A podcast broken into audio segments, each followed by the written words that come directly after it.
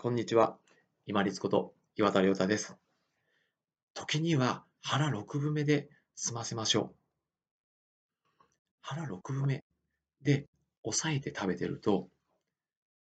日頃どれだけ自分たちが食べ物に恵まれているのかっていうのを切に感じることができます。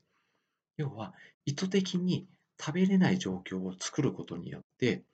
日頃どれだけ恵まれているのかというのに感謝する機会になるんですね。そして量が少ないと少ない量をどれだけ多く感じるかっていう工夫を自分でし始めるようになるんですね。そうするとどうするか。そうです。皆さん思いついた通りによく噛むようになるんですね。このしっかり噛んで味わう。で、舌触り、食感も楽しむっていう、この食べる楽しみが増えるっていうのも、1回の量をたまに、まあ、週1でも10日に1回でも、1食、6割程度、通常の6割程度に減らすことによって得られるメリットかなと思います。1回の食事を10日に1回、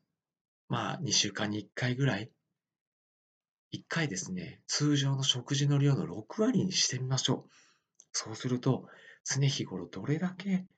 多くの食べ物に恵まれているのかっていう実感が湧くと思います。なぜか、すぐお腹が空くからです。そして、目の前の少ない量をいかに有効的に多く感じて食べるかと思うと、よく噛んで食べられるようになります。そうすると通常の食事の時にも、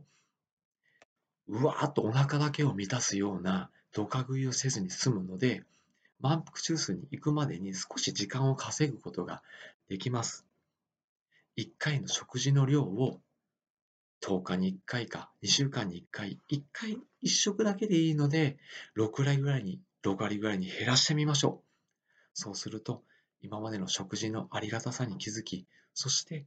しっかり味わって食べようとする